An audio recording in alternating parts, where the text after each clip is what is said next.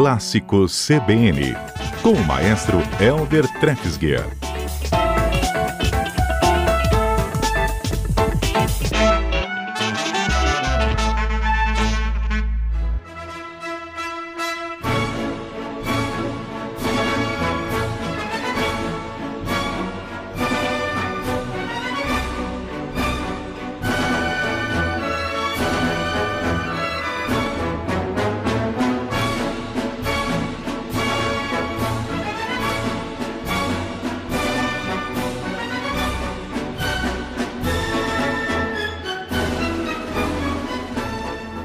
Em qualquer lugar do mundo que você estiver e ouvir o que a gente acabou de ouvir, você com certeza vai pensar em valsa.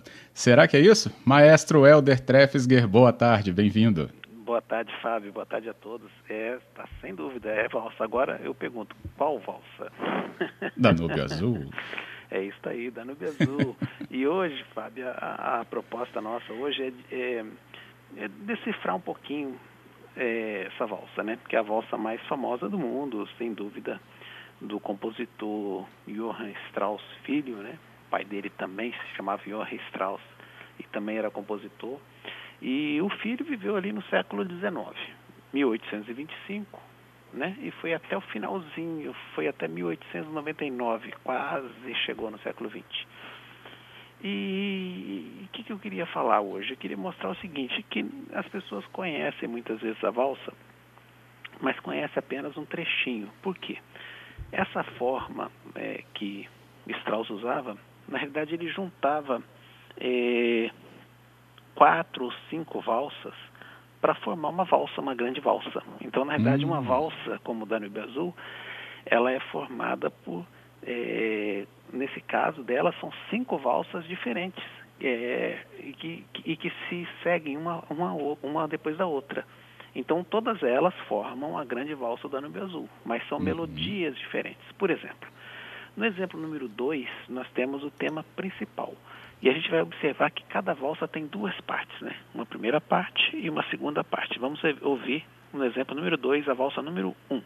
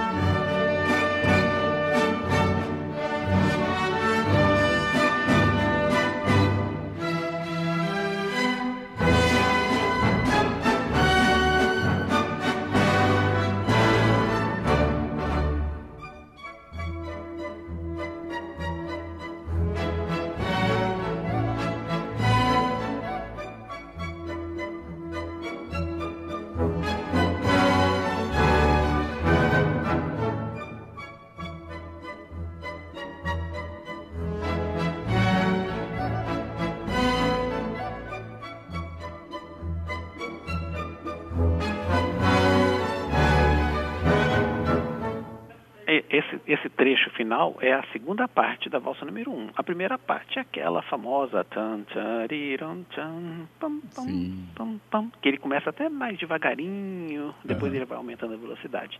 Ou seja, essa é a valsa número um que compõe a grande valsa da Nube Azul. Aí na sequência vem uma nova valsa, que é a valsa número dois, que também tem duas partes. É, o nosso ouvinte vai poder perceber que a primeira parte é mais alegre, a segunda é mais melodiosa, mais cantabile. É o exemplo número 3.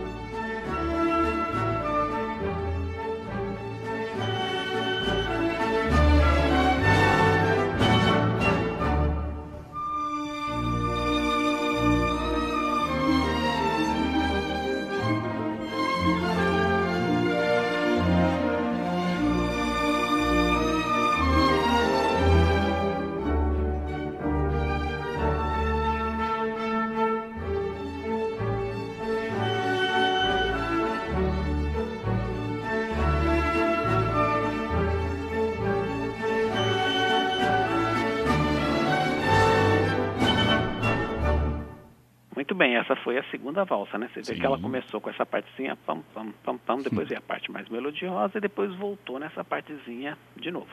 Aí que acontece? Aí já emenda em uma nova melodia, em uma nova valsa, que é a valsa número 3, que tem uma primeira parte um pouco mais tranquila e a segunda parte é um pouco mais rápida, um pouco mais movida. Exemplo 4.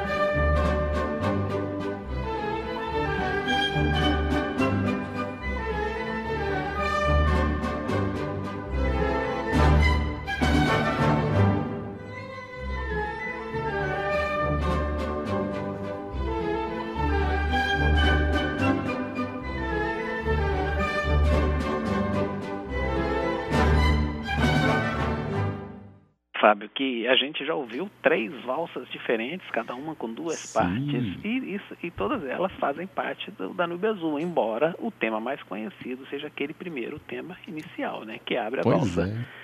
Tem é, aqui na... até ouvinte falando, maestro, está hum. surpreso, é o Antônio. Ele falou: Eu achava que era uma coisa só, agora essa coisa só já virou mais de duas. Exatamente, Sandra. Nesse caso são cinco valsas. Cinco. Vamos lá para a número 4. A número 4 ela tem uma introdução, né? E depois vem uma primeira parte mais suave. Essa introdução é com metais, né? Mais uhum. forte, potente. Depois vem uma parte mais suave e depois a segunda parte vai mais intensa. É o exemplo número 5.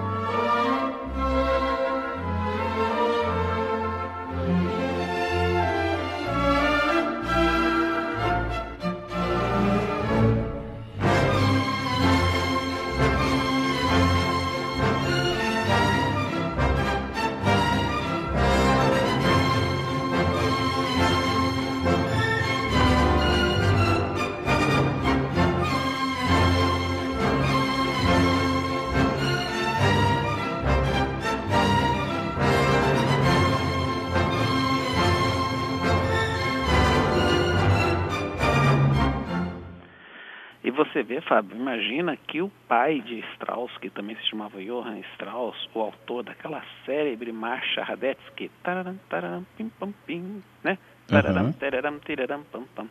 Ele não queria que os filhos fossem músicos. Ele era ah, contra, não? ele era contra que o Strauss, imagine só, o cara que a gente ia perder, né?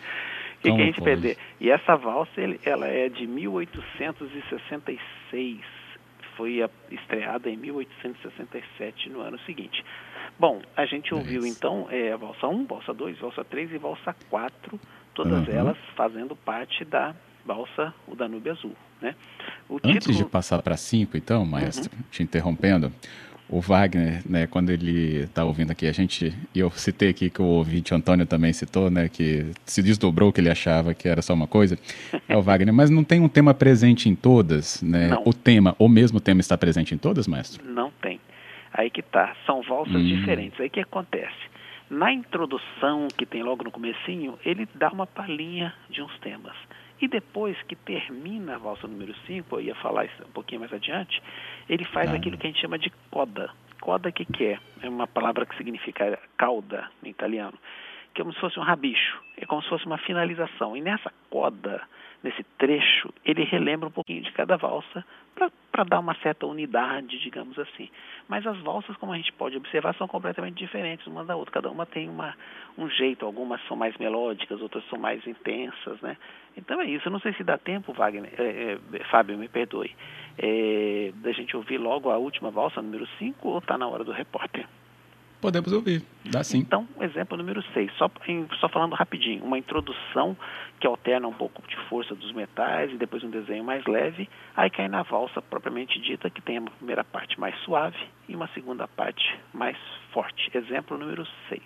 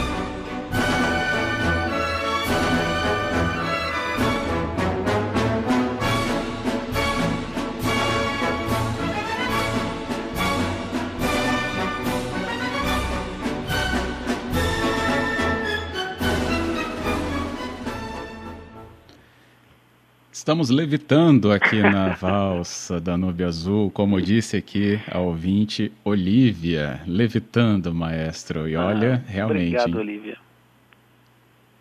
A gente chega então, depois do nosso último exemplo, ao repórter CBN. Maestro volta então conosco para concluir aqui as explicações, porque ainda temos clássico dos clássicos. Então, já já a gente volta no nosso Clássicos CBN.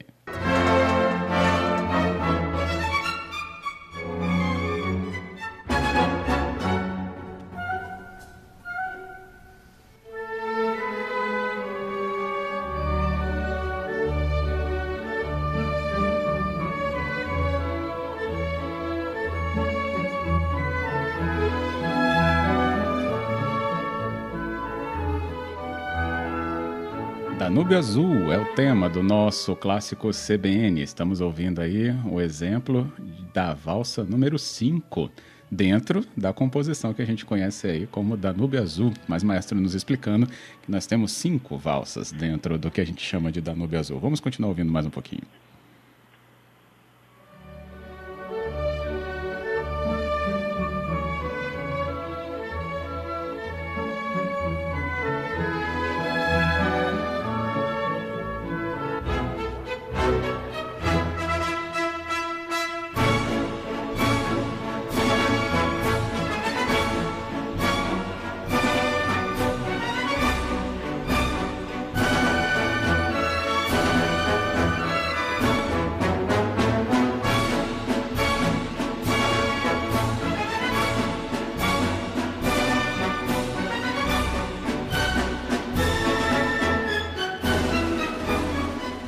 Ouvintes embalados pelo austríaco Johann Strauss. Segundo, Fábio, tem né, que lembrar filho. o pessoal que essa música ele escrevia para dançar de fato. Essa música era ah. dançada, né? É, quando o pai de Strauss, que tinha sua própria orquestra, quando ele faleceu, é, ele faleceu em 1849, né? Aí o, o filho, Johann Strauss, inclusive regeu com a orquestra do pai o Requiem de Mozart, em homenagem ao pai, lindíssimo, né? E aí ele assumiu a orquestra do pai também e ele se tornou um grande nome aí da música e dançante, principalmente, né, lá na, em Viena. Porém, em 1800 e é, não sei exatamente que ano que foi, ele teve, foi 1860. Ele, ele acabou encontrando com Liszt, aquele compositor Franz Liszt. E uhum. através desse contato ele resolveu ampliar a valsa é, ampliar o padrão da valsa, né? Numa forma assim, um pouco mais elaborada, mais complexa, tornando a valsa de uma certa maneira sinfônica. Por isso que tem essa, essa estrutura toda que eu estou tentando aqui mostrar para os nossos ouvintes. Tem uma introdução mais lenta, aí vem a primeira valsa, a segunda, a terceira, a quarta, algumas têm uma introdução, né? E, e depois no final tem uma parte que, que costura isso tudo, que é a coda, que relembra alguns trechos das valsas e fecha geralmente assim com, com, com um grande, grande brilho, né?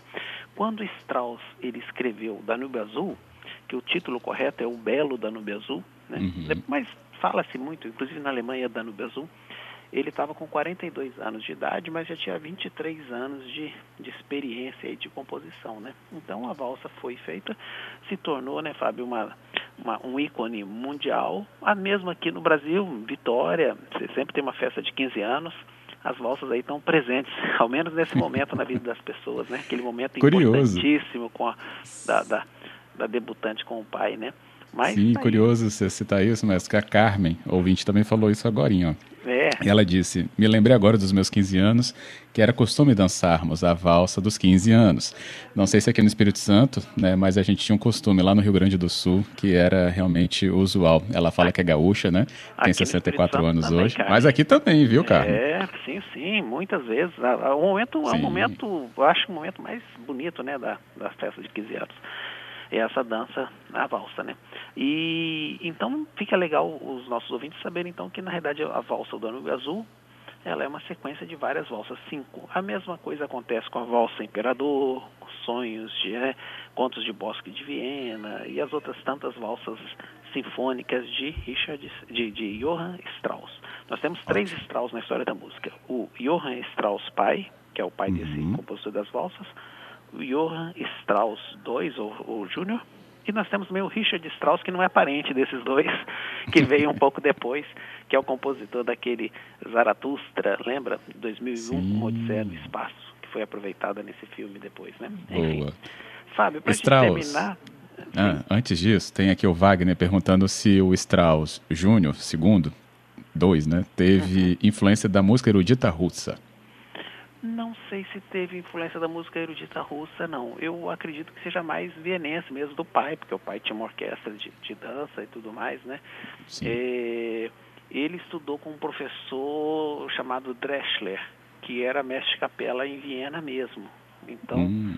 Eu creio que não, sabe? Eu acho que foi a, a era Viena era um centro muito forte, é. né? Apesar dos russos, né? O Wagner está perguntando os russos também terem, né? Temos aí Tchaikovsky, que foi um grande compositor de valsas também, né? Não deixa, não resta dúvida. Só que é, eu acho que nesse caso é, é Viena mesmo que é a principal fonte de inspiração. E Fábio, o nosso clássico dos clássicos, eu coloquei o finalzinho da valsa, o Danúbio Azul, para mostrar para os nossos ouvintes que ela termina depois de uma forma vibrante, vigorosa, toca um pouquinho do tema principal, quase que já se despedindo, e depois ela embala e faz a terminação, que é o exemplo final. Vamos lá.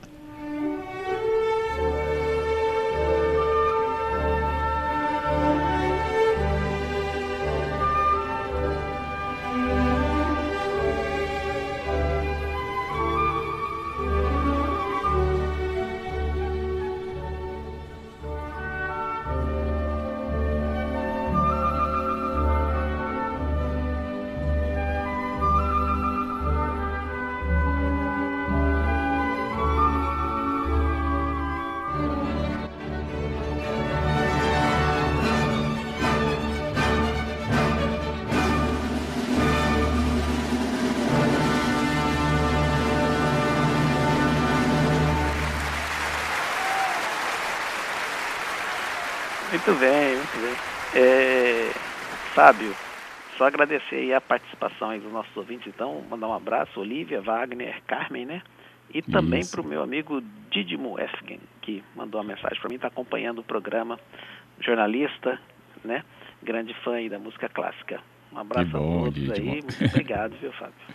Ótimo. Giovanni também estava participando e falou: maestro sempre acha um jeito de jogar emoção no ar. Obrigado, e joga Giovanni. mesmo. Um abração para você. Valeu.